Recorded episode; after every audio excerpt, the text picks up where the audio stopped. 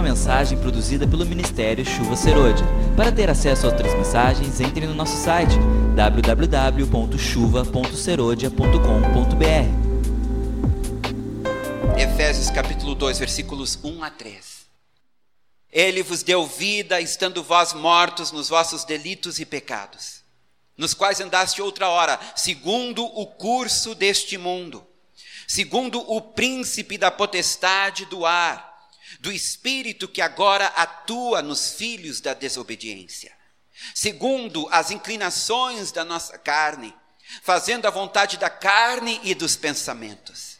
E éramos, por natureza, filhos da ira, como também os demais. Este texto nos revela os três grandes inimigos que nós, como igreja, enfrentamos diariamente. Segundo o curso deste mundo, é nosso primeiro inimigo, o mundo. Segundo o príncipe da potestade do ar, é o nosso segundo inimigo, o diabo. Segundo as inclinações da carne, é o nosso terceiro e último inimigo, a nossa carne. Esses três estão trabalhando em conjunto para nos afastar de Jesus, para nos afastar do nosso destino. E eu digo mais, para nos afastar da verdadeira felicidade, da verdadeira realização. São estes inimigos que se opõem a nós, que dificultam o nosso crescimento espiritual, que resistem o reino de Deus e o senhorio de Cristo. Quando a Bíblia fala em mundo, está falando do mundo dos homens, a sociedade humana, o sistema político, socioeconômico, a filosofia dos homens, os valores, as prioridades que nós encontramos lá fora. É um mundo materialista, valoriza o dinheiro, valoriza o poder, está mais interessado em adquirir bens do que interessado em vidas. É um mundo humanista que valoriza o homem, a vontade do homem, a felicidade do homem. Este é o sistema do mundo, é um sistema ímpio, porque é um sistema que rejeita Deus. O mundo até aceita a religião, desde que esta religião não inclui Jesus Cristo. Então, tudo que há no mundo trabalha contra nós. Tu nunca vai encontrar uma novela, um filme, um seriado, uma revista, uma propaganda, um programa cultural, uma atividade esportiva que te aproxime do Senhor. Tudo que há no mundo serve para alimentar o ego do homem e distanciar o homem de Deus. Ele desperta a cobiça, ele desperta os nossos apetites. Tudo aquilo que nos afasta de Deus, nosso primeiro inimigo. O segundo é o diabo. O diabo, ele utiliza do sistema do mundo a seu favor. Ele é o príncipe deste mundo. Ele é aquele que estabeleceu o sistema do mundo, esse sistema babilônico que despreza a Deus e valoriza o homem ele traz a tristeza, a dor, o sofrimento, as traições, as perseguições. Ele é nosso inimigo. Ele odeia o homem que foi criado à imagem e semelhança de Deus. Ele odeia a humanidade. Ele vem como um anjo de luz, tentando nos convencer que ele é bonzinho. Ele vem com suas religiões, com suas mentiras, com suas ofertas, oferecendo sexo, oferecendo dinheiro, oferecendo poder, oferecendo bens materiais, oferecendo felicidade, mas no final ele te entrega é morte. E ele mente, ele é o pai da mentira. E ele vive mentindo para as pessoas lá no mundo que Deus não existe, ou que Deus não é bom, ou que o homem não precisa de Jesus para ser salvo, que o homem reencarna, que o homem apenas precisa ser bonzinho, que se Deus é amor, ele não vai mandar ninguém para o inferno. Ele usa o sistema do mundo para depositar as suas mentiras nos corações dos homens. O diabo é um ser criado, ele é um anjo caído. Portanto, ele não é onipresente, ele não está em todo lugar. Ele não é onisciente, ele não sabe todas as coisas. Se ele está aqui, ele não pode estar em outro lugar. O que ele tem a favor dele é uma rede de demônios. São, sei lá, bilhões de demônios espalhados por toda a terra. E são estes que trabalham em nossas vidas para nos afastar de Deus, nos tentando, nos oprimindo, nos atormentando, nos distraindo, nos colocando uns contra os outros. Quando nós cedemos ao pecado, quando criamos hábitos pecaminosos, esses demônios que estão fora de nós podem eventualmente entrar em nós. E é quando a pessoa fica endemoniada. Então, o inimigo, ele tem a favor dele o sistema do mundo, e ele tem, trabalhando para ele, os demônios. É o nosso segundo inimigo. O terceiro inimigo, as inclinações da nossa carne.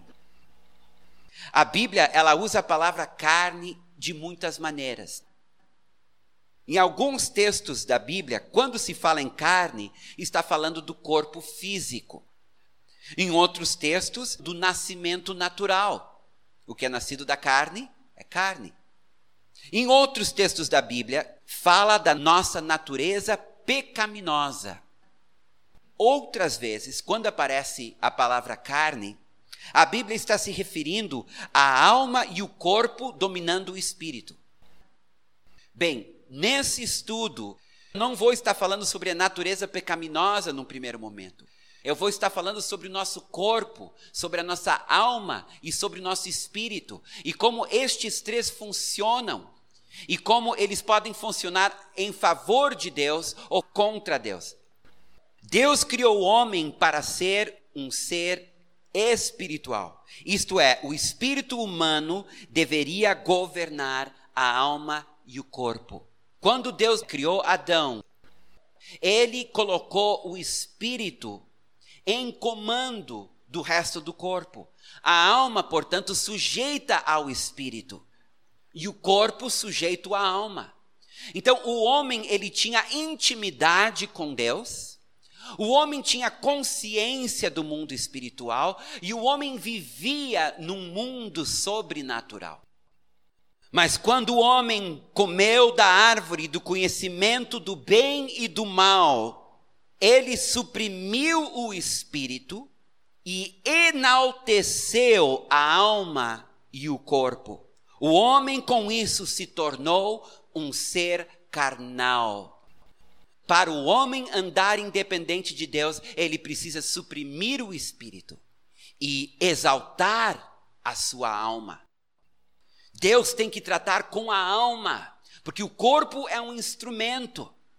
A alma é onde realmente as decisões são tomadas.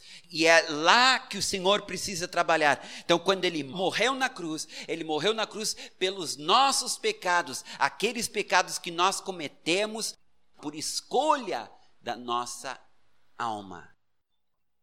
Agora vamos falar sobre o mundo, esse primeiro inimigo. Ele nos apresenta três tipos de tentações. Vamos ler, 1 João, capítulo 2, versículos 15 a 17. Não ameis o mundo, nem as coisas que há no mundo. Se alguém amar o mundo, o amor do Pai não está nele. Porque tudo que há no mundo, o desejo da carne, a palavra concupiscência significa desejo, o desejo dos olhos, a soberba da vida, não procede do Pai, mas procede do mundo. Ora, o mundo passa, bem como os seus desejos. Aquele, porém, que faz a vontade de Deus, permanece eternamente. Então, eu quero falar com vocês sobre essas três tentações: o desejo da carne, o desejo dos olhos e a soberba da vida. Vamos falar sobre o primeiro, então. O desejo da carne são os apetites corrompidos do nosso corpo. São os prazeres carnais. Quando eu falo em apetite, vocês sabem que o homem tem basicamente dois tipos de apetite, né? Ele tem o apetite para alimentos e ele tem o apetite sexual. São os dois instintos que nós temos no nosso corpo. Nós buscamos nos alimentar, porque esse apetite Deus colocou em nós para sobrevivermos. Logo, o apetite em si não é ruim, o apetite em si não é pecado. Querer te alimentar para viver não está errado, concordam comigo? Deus colocou em nós. E interessante que o comer é prazeroso. O ter prazer em comer também não é errado. Porque todo apetite é acompanhado de prazer. Então há um prazer em comer. Né? Um churrasquinho, uma pizza, um X, tudo aquilo que alimenta, que é bom para a saúde. É aquilo que a gente gosta, tem prazer. E tudo isso é lícito. Deus deu isso para nós. É interessante que a ceia do Senhor foi estabelecida num jantar. Deus, ele criou em nós não só o apetite, a necessidade de comer, ele tornou o comer prazeroso, para que não fosse difícil, mas a gente buscasse isso, porque o homem não tem como viver sem se alimentar. O sexo, da mesma forma, é um apetite que Deus criou. Sabe, às vezes Deus me escandaliza. Porque foi Ele que criou o sexo para que o homem pudesse procriar, para que a espécie humana pudesse continuar a existir. E existe um prazer no sexo que Deus criou. O prazer existia antes do homem cair. Então, o sexo é uma coisa boa que traz prazer. É um apetite natural que nós carregamos, criado por Deus. Então, o comer e o ter relações sexuais coisas que Deus criou para o nosso prazer, tendo como fim a sobrevivência da raça humana. O problema está quando nós buscamos isto fora de Deus. Quando nós buscamos isso fora dos padrões estabelecidos por Deus. Paulo chega a dizer assim: o Deus deles é o ventre. Porque tem pessoas que descobriram no prazer do comer, uma fonte de segurança, uma fonte de consolo, uma fonte de recompensa pelas frustrações da vida. O Deus deles é o ventre. Porque quem é que deve nos consolar? Quem é que deve nos recompensar? Quem é que deve nos alegrar? Senão aquele que nos criou mas a comida se torna uma fonte fantástica de substituição de Deus. Então, nós no Ocidente, nós sofremos da obesidade. E é interessante como a comida se tornou um problema de saúde no Ocidente, porque o homem, ele pegou o comer, ele pegou a comida e tirou ela do seu devido lugar. E procura na comida algo que se deveria buscar em Deus. Por que, que o cristão jejua? Porque o jejum ele serve para eu me lembrar de que o meu Deus não é o meu ventre, que meu prazer não está na comida. Vocês já perceberam que a nossa sociedade ela vive em volta da mesa, em volta da comida? A gente acorda de manhã pensando no café da manhã. A gente trabalha na parte da manhã pensando no almoço. E a gente vai até o final do dia pensando em chegar em casa para janta. Chega final de semana, nós pensamos no churrasquinho. Nós vivemos em volta da comida. E o sexo? Vocês já perceberam que as propagandas ou elas estão na área da alimentação ou elas estão na área do sexo? Até para vender uma máquina de lavar roupa se usa o sexo ou se usa comida. E funciona. Eu não sei como é que é esse negócio, mas funciona. Os marqueteiros, eles descobriram que se tu coloca uma mulher seminua dentro de uma máquina de lavar, pessoas compram mais máquinas de lavar. Não tem nada a ver, mas tem tudo a ver. Por causa dos apetites, que são forças fenomenais dentro de nós. E ao satisfazer esses apetites fora de Deus, eles se tornam corrompidos e acabam nos afastando de Deus. Depois ele fala da concupiscência dos olhos, ou desejo dos olhos. São os desejos corrompidos. Deus colocou em nós uma capacidade de desejar, e eu quero dizer para vocês: não é pecado desejar. Tu não pode tirar do homem o instinto da recompensa. Deus colocou isso no homem. Ele é galardoador daqueles que o buscam. Deus tem prazer em nos recompensar. Lemos aqui em Malaquias: ser fiel no dízimo e nas ofertas e ver se Deus não vai abrir as comportas do céu e não vai repreender o devorador. Deus colocou no homem este desejo de ser recompensado. Paulo disse: Olha, quem semeia sem esperar colher, e quem vai para a guerra sem esperar ter os despojos. Existe em nós o desejo de adquirir, de conquistar, de possuir. Existe um reino onde Jesus é rei. Ele é o Senhor, o dono dos céus e da terra. E ele nos tem uma herança guardada. Ora, herança fala de posse, herança fala de propriedade.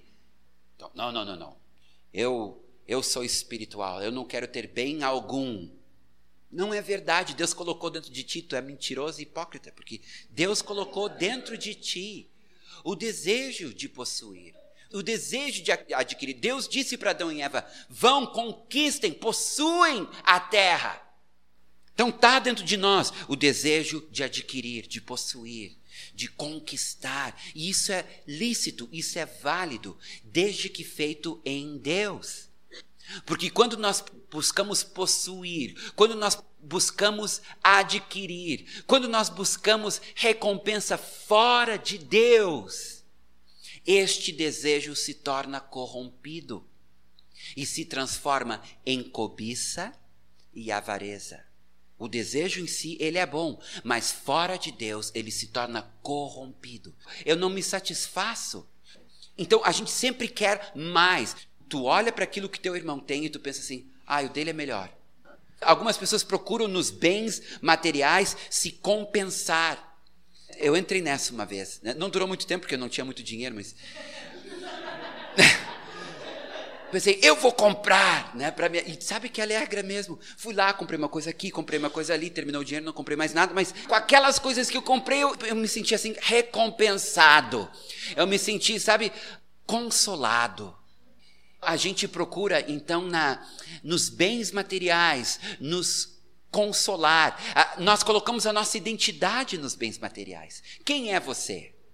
E a tua resposta é: eu sou esse carro que eu tenho, eu sou essa casa que eu tenho, eu sou esse emprego que eu tenho, eu sou essa profissão que eu exerço. Agora, se tu não tem carro, tu diz: eu não sou. Se tu não tem casa, tu vive de aluguel, eu não sou. Se tu não tem profissão, eu não sou. No mundo, a tua identidade está nos bens que tu possui. O teu sucesso, tu é uma pessoa bem-sucedida, depende no que tu tens. Tu é uma pessoa realizada? Depende do que tu tens. Tu é uma pessoa importante, de valor? Depende do que tu tens, das tuas conquistas. Este é o mundo falando, é o diabo falando, é a carne falando.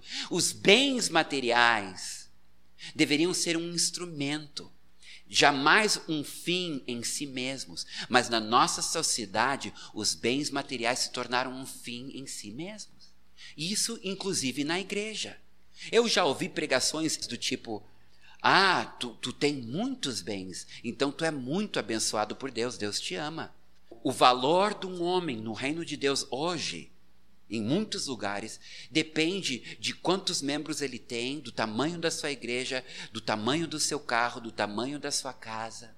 E eu vou te dizer, não é o carro que tu tem, o emprego que tu tem, a profissão que tu tem, a casa que tu tem, o ministério que tu tem, que tu vai conseguir te cobrir na presença de Deus naquele dia.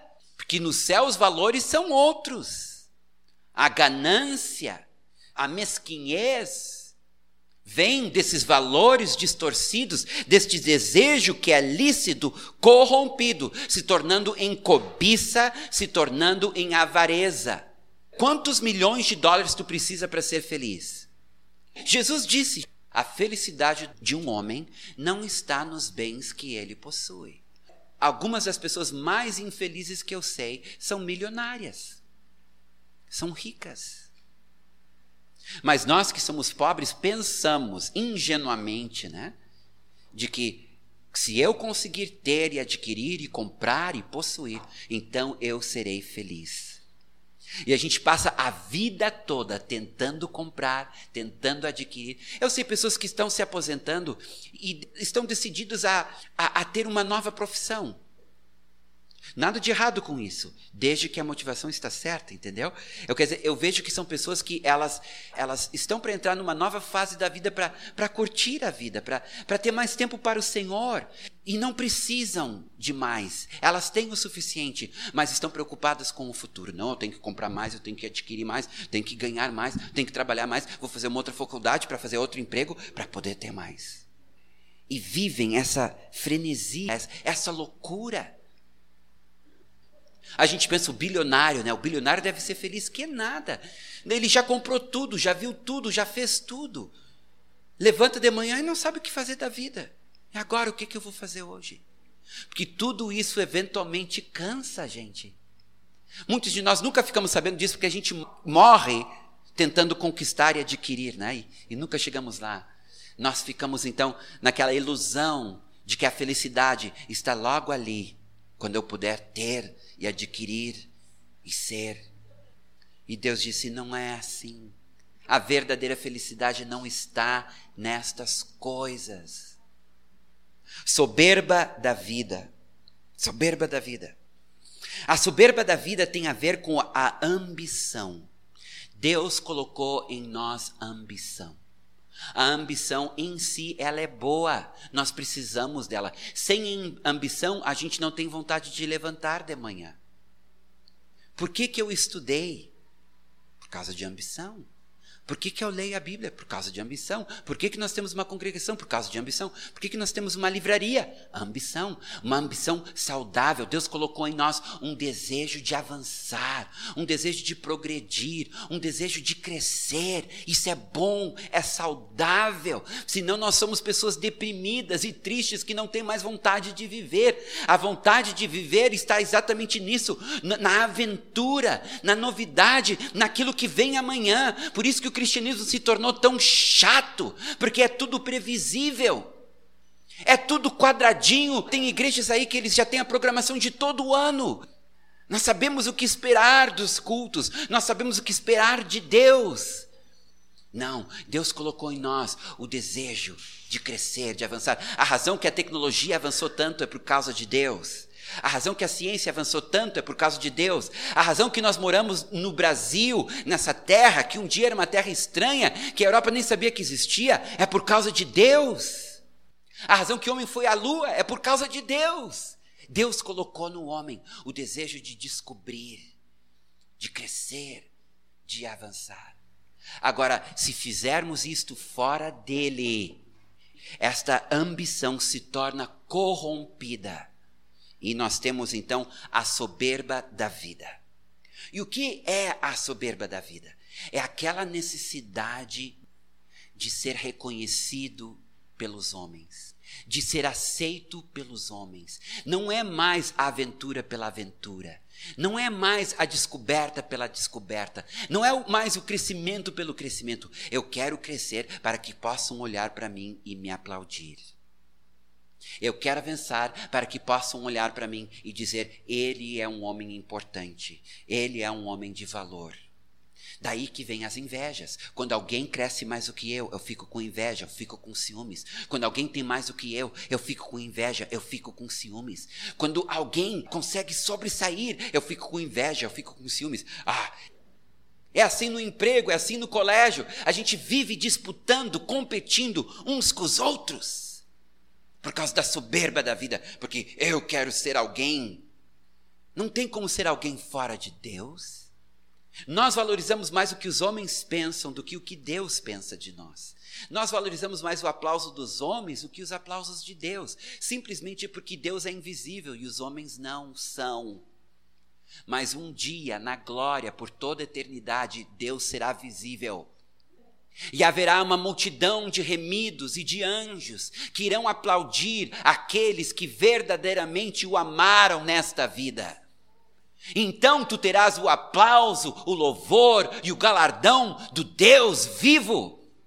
Mas isso é uma realidade muito distante de nós. Nós ainda corremos atrás do reconhecimento, da aceitação, da admiração, do aplauso. Isso está presente no mundo, isso está de uma forma muito nojenta presente na igreja. Essa busca de reconhecimento, de aceitação.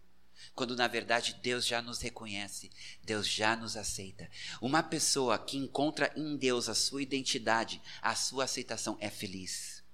E não precisa dos aplausos dos homens. Não significa nada. O que me importa é o que Jesus pensa de mim, é o que Deus pensa de mim, porque se Ele está feliz comigo. Deixa eu dar dois exemplos, então, destas três tentações, e com isso nós vamos terminar. Nos dois casos, Satanás entra e ele tenta com essas três necessidades. Eu quero que vocês entendam que a tentação é esta: suprir essas três necessidades fora de Deus. Buscar o suprimento, buscar a satisfação dessas três necessidades fora de Deus. A primeira vez que isso vai acontecer é lá em Gênesis, capítulo 3, versículo 6.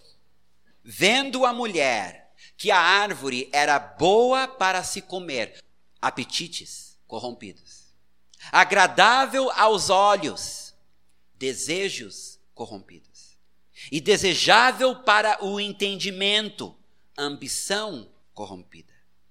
Tomou-lhe do fruto e comeu. E deu também ao marido que estava com ela, e ele comeu.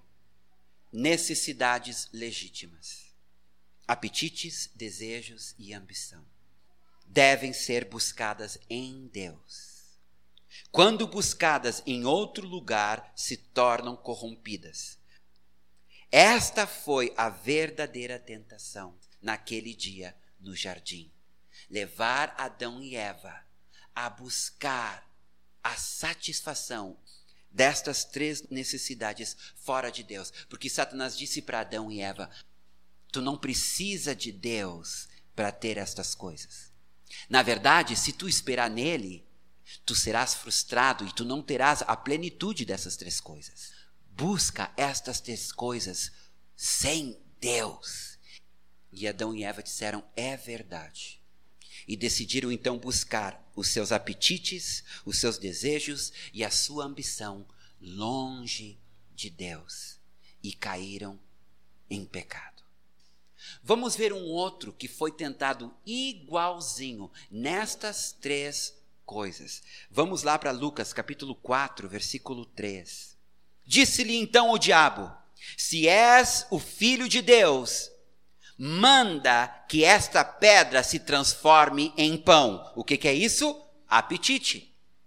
Ele tinha passado 40 dias sem se alimentar, estava morrendo de fome. E o diabo disse: Vem cá, Deus não acabou de dizer que tu é filho dele? Transforma essas pedras em pão. Primeira tentação. Segunda tentação. E elevando-o, mostrou-lhe num momento todos os reinos do mundo Disse-lhe o diabo: Dar-te-ei toda esta autoridade e a glória destes reinos. O que, que nós temos aqui? Os desejos, a cobiça e a avareza. Segunda tentação. Terceira tentação.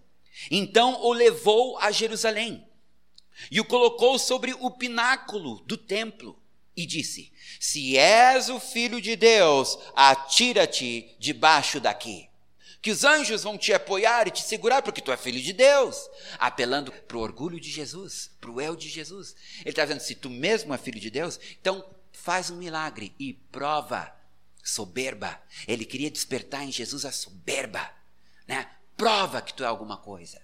Satanás tentou Jesus como Adão e Eva nas mesmas três coisas. Tentou no apetite, tentou nos desejos e tentou na ambição. Quanto à primeira tentação dos apetites, Jesus disse assim: Não só de pão viverá o homem, mas de toda palavra que procede da boca de Deus. O que, que ele acabou de fazer? Ele disse: Os meus apetites não podem ser satisfeitos fora de Deus. Quanto à segunda tentação da, dos desejos, Jesus disse: Ao Senhor teu Deus adorarás, e só a Ele darás culto. Ele estava dizendo, sabe de uma coisa, Satanás? O maior bem que eu possuo é aquele que me criou. E o meu maior prazer não está numa boa janta ou num grande carro, mas em estar aos pés dele. Ele acaba de dizer: todos os meus desejos são supridos em meu Deus. Quanto à terceira tentação, a tentação da ambição, Jesus respondeu: Não tentarás o Senhor teu Deus. Eu não preciso provar nada para ninguém, porque toda a glória é dele. E se eu buscar glória para mim, eu tiro a glória dele. Eu não quero ser conhecido. Eu não preciso provar nada para ti nem para ninguém. Ele me aceita, ele me ama. E se alguma coisa eu fizer, a glória será dele, porque eu farei, porque ele fez através de mim. Jesus voltou, voltou para o Pai, voltou para o Pai, voltou para o Pai. Satanás disse: Tu pode ter todas essas coisas sem Deus. Jesus disse: Não, é impossível ter qualquer uma delas sem Ele. Agora eu digo para os irmãos: o mundo vai criar falsas necessidades. O mundo vai dizer para vocês: vocês têm apetites. Nós temos como atender esses apetites. Vocês não precisam de Deus para atender esses apetites. É o que o mundo vai dizer, é o que o diabo vai dizer, e tua carne vai dizer: é verdade. Agora tu tem que saber responder assim: o verdadeiro prazer está em Deus e seu filho Jesus. Tu tens que aprender a responder: a verdadeira riqueza está em Deus e seu filho Jesus. Tens que aprender a responder: a verdadeira realização está em Deus e seu filho Jesus. Esta é uma mensagem produzida pelo Ministério Chuva Serôdia. Para ter acesso a outras mensagens, entre no nosso site www.chuva.serodia.com.br